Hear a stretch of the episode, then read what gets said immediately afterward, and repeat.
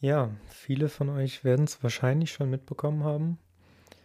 Die Bundesregierung hat die 3G-Regel eingeführt, das heißt geimpft, getestet, genesen. Ja, man darf jetzt also nur noch am gesellschaftlichen Leben teilnehmen, wenn man eins von diesen drei Dingen nachweisen darf und der Rest darf bleiben, wo der Pfeffer wächst. Und in Hamburg ist es ja sogar noch krasser inzwischen. Also 2G-Regel, die Option darauf, dass bestimmte ähm, Regeln aufgehoben werden, wenn der Veranstalter die 2G-Regel wählt, also nur noch geimpft oder genesen, dann haben Getestete gar keinen Zugang mehr. Und diese ganzen Entwicklungen machen mir persönlich als Mensch extrem viel Angst. Und ich bin auch erstmal sehr, sehr enttäuscht darüber. Also es haben ja viele schon von Anfang an der Pandemie gesagt, dass es in diese Richtung gehen soll.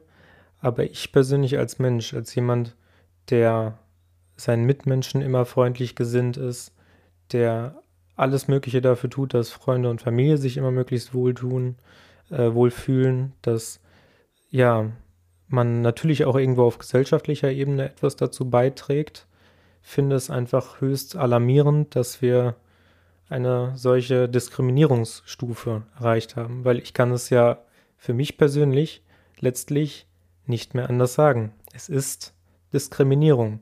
Vor allem auch unter dem Aspekt, wenn dann ab 2. Oktober die ab 12-Jährigen, also alle Erwachsenen inklusive die 12- bis 17-Jährigen, ihre Tests auch noch selber bezahlen müssen. Also ich persönlich, wenn ich nicht geimpft bin und ich bin nicht geimpft und das ist auch meine eigene Entscheidung und ich sage auch warum, darf jetzt ab Oktober, gerade auch weil ich mich nicht testen lassen möchte, ich möchte einfach in ein Geschäft gehen, ohne als eine Virenschleuder angesehen zu werden, ohne als eine Biowaffe angesehen zu werden, ohne eben nur auf diesen Teilaspekt meines Menschseins reduziert zu werden. Ich möchte reingehen und einfach Mensch sein, einfach mit den anderen so zu kommunizieren.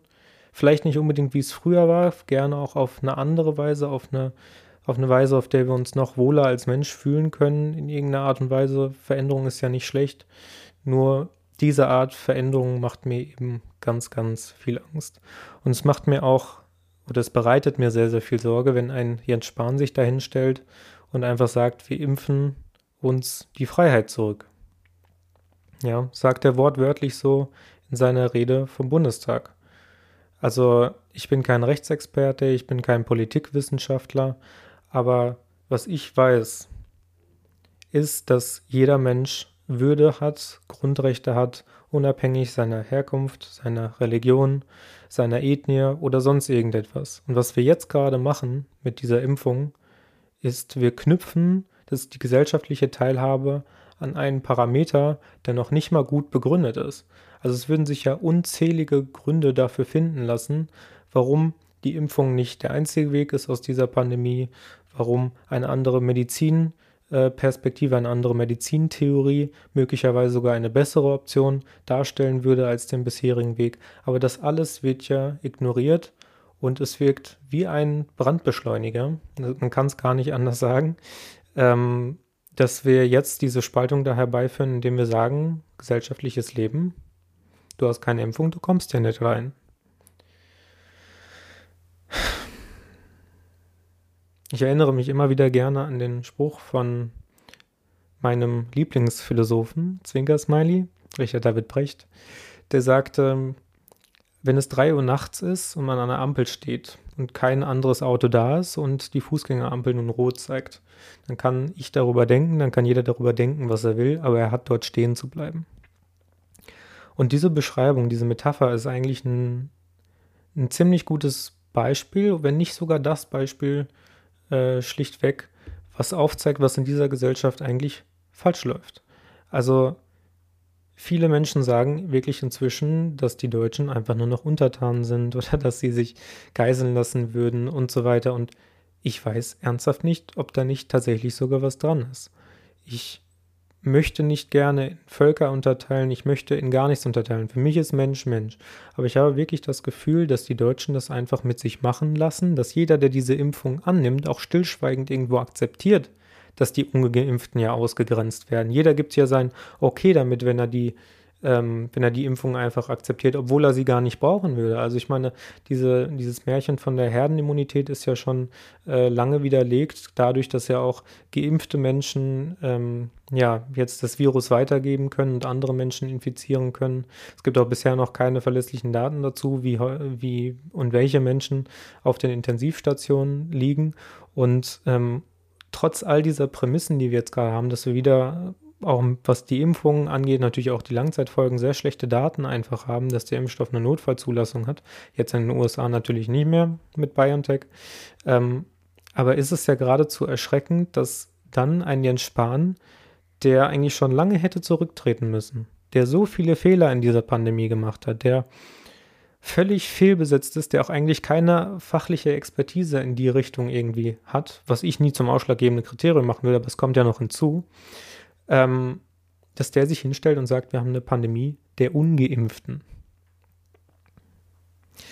Ich finde diese Argumentation mit diesen Virusvarianten auch so fadenscheinig und so trügerisch, weil wenn wir es mal aus der Evolutionsbiologie heraus betrachten würden, dann ähm, sehen wir eigentlich, dass Viren eine gewisse Sinnhaftigkeit darin sehen, sich eigentlich an den Menschen anzupassen und sich, ja, und den Menschen nicht direkt auszurotten, weil darum geht es ja nicht. Das Virus möchte sich ja auch, ähm, möchte auch überleben. Stichwort Symbiogenese, man möchte sich aneinander anpassen.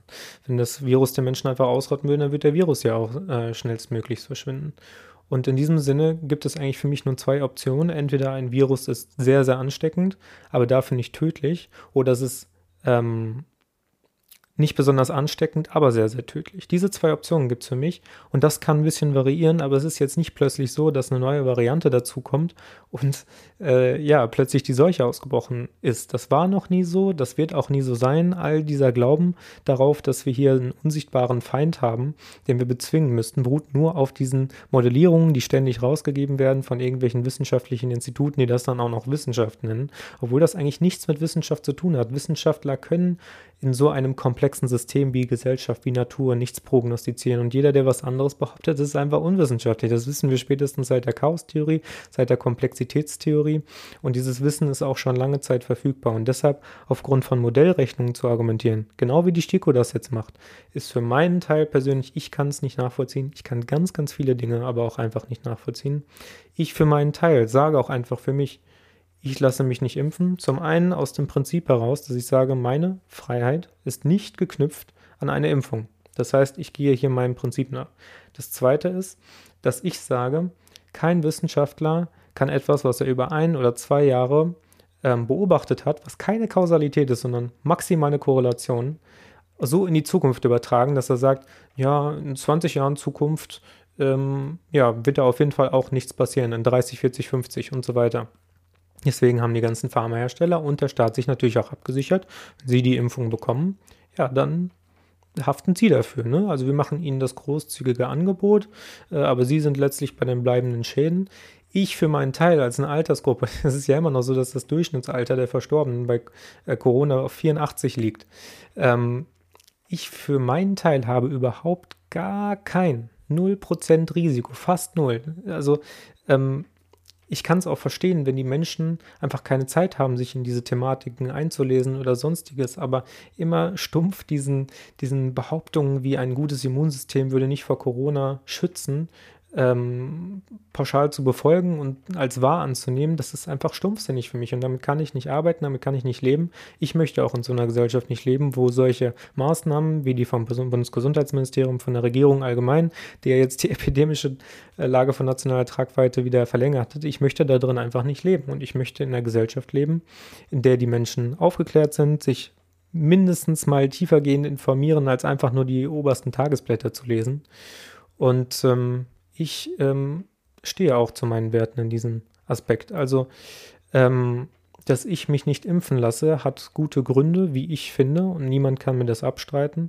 Und ich finde es trotzdem nicht rechtens, dass man sagt, dass man mir das jetzt beschneidet, wenn ich nicht möchte, dass in meinen Körper angegriffen wird. Und ich sage jetzt auch wieder warum. Ich gebe ein gutes Beispiel.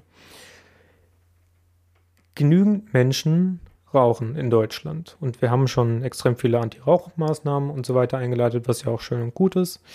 Ähm, aber trotzdem rauchen die Menschen jeden Tag. Und ich zahle mit meiner Arbeit in die Krankenkasse ein, um diese Menschen zu unterstützen, dass genügend Geld vorhanden ist, um eine Behandlung für die Menschen zu ermöglichen. Es ist jetzt nicht plötzlich so, dass ich sage, ja, weil diese Menschen rauchen, möchte ich nicht mehr, ähm, ja, dass die Behandlung bezahlt wird. Die gehen ja ihr Risiko auf eigene Gefahr hin ein.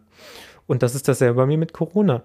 Nur, dass ähm, bei mir es abgeschnitten wird sozusagen und bei dem Rest der Menschen, die rauchen, bezahle ich natürlich weiterhin für die und ich bezahle auch weiterhin für Menschen, die Auto fahren und so weiter, was ja auch schön und gut ist. Ich bezahle das ja von mir aus auch gerne sogar. Aber dann für einzelne Menschen, für eine einzelne Erkrankung zu sagen, die schneiden wir jetzt sozusagen ab, auch geldlich gesehen, weil da leiden ja nur die armen Menschen drunter. Die Menschen, die reich sind und sich nicht impfen lassen, die sagen, ja, ist ein Pups, 70 Euro für einen PCR-Test zu bezahlen, um dann in ein Restaurant zu gehen. Ich mache es trotzdem. Aber ich bin nicht in so einer Lage und viele andere Menschen sind es auch nicht. Das heißt, 30, 40 Prozent der Bevölkerung, wie viele sich auch nicht impfen lassen wollen, werden spätestens dann ab, ab Oktober in eine Situation geraten, wo sie finanziell unter Druck gesetzt werden von der Regierung. Und das ist für mich schon Diskriminierung. Und ich frage mich ganz ehrlich, wo ist da der Widerstand? Wo ist die Revolte? Wo ist die Gegenwehr dagegen? Es muss ja nicht immer gewalttätig sein, es soll auch gar nicht gewalttätig sein.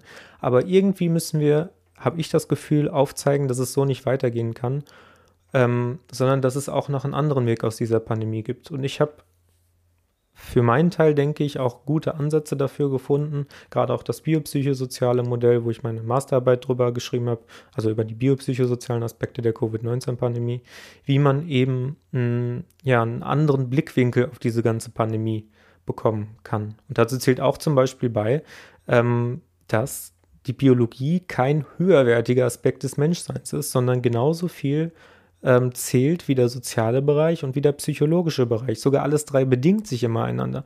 Wenn ich psychologisch geschwächt bin, dann bin ich auch eher krankheitsanfälliger für Viren. Das heißt, wenn wir uns jetzt angucken, wie lange geht diese Pandemie und wir wissen, dass sich eine Pandemic Fatigue einsetzt, also eine äh, Pandemieerschöpfung, dann weiß ich auch, dass die Menschen, je länger die Pandemie und die Lockdown-Maßnahmen andauern, je erschöpfter sind sie und desto mehr Anfall krankheitsanfälliger sind, sich natürlich, sind sie natürlich auch.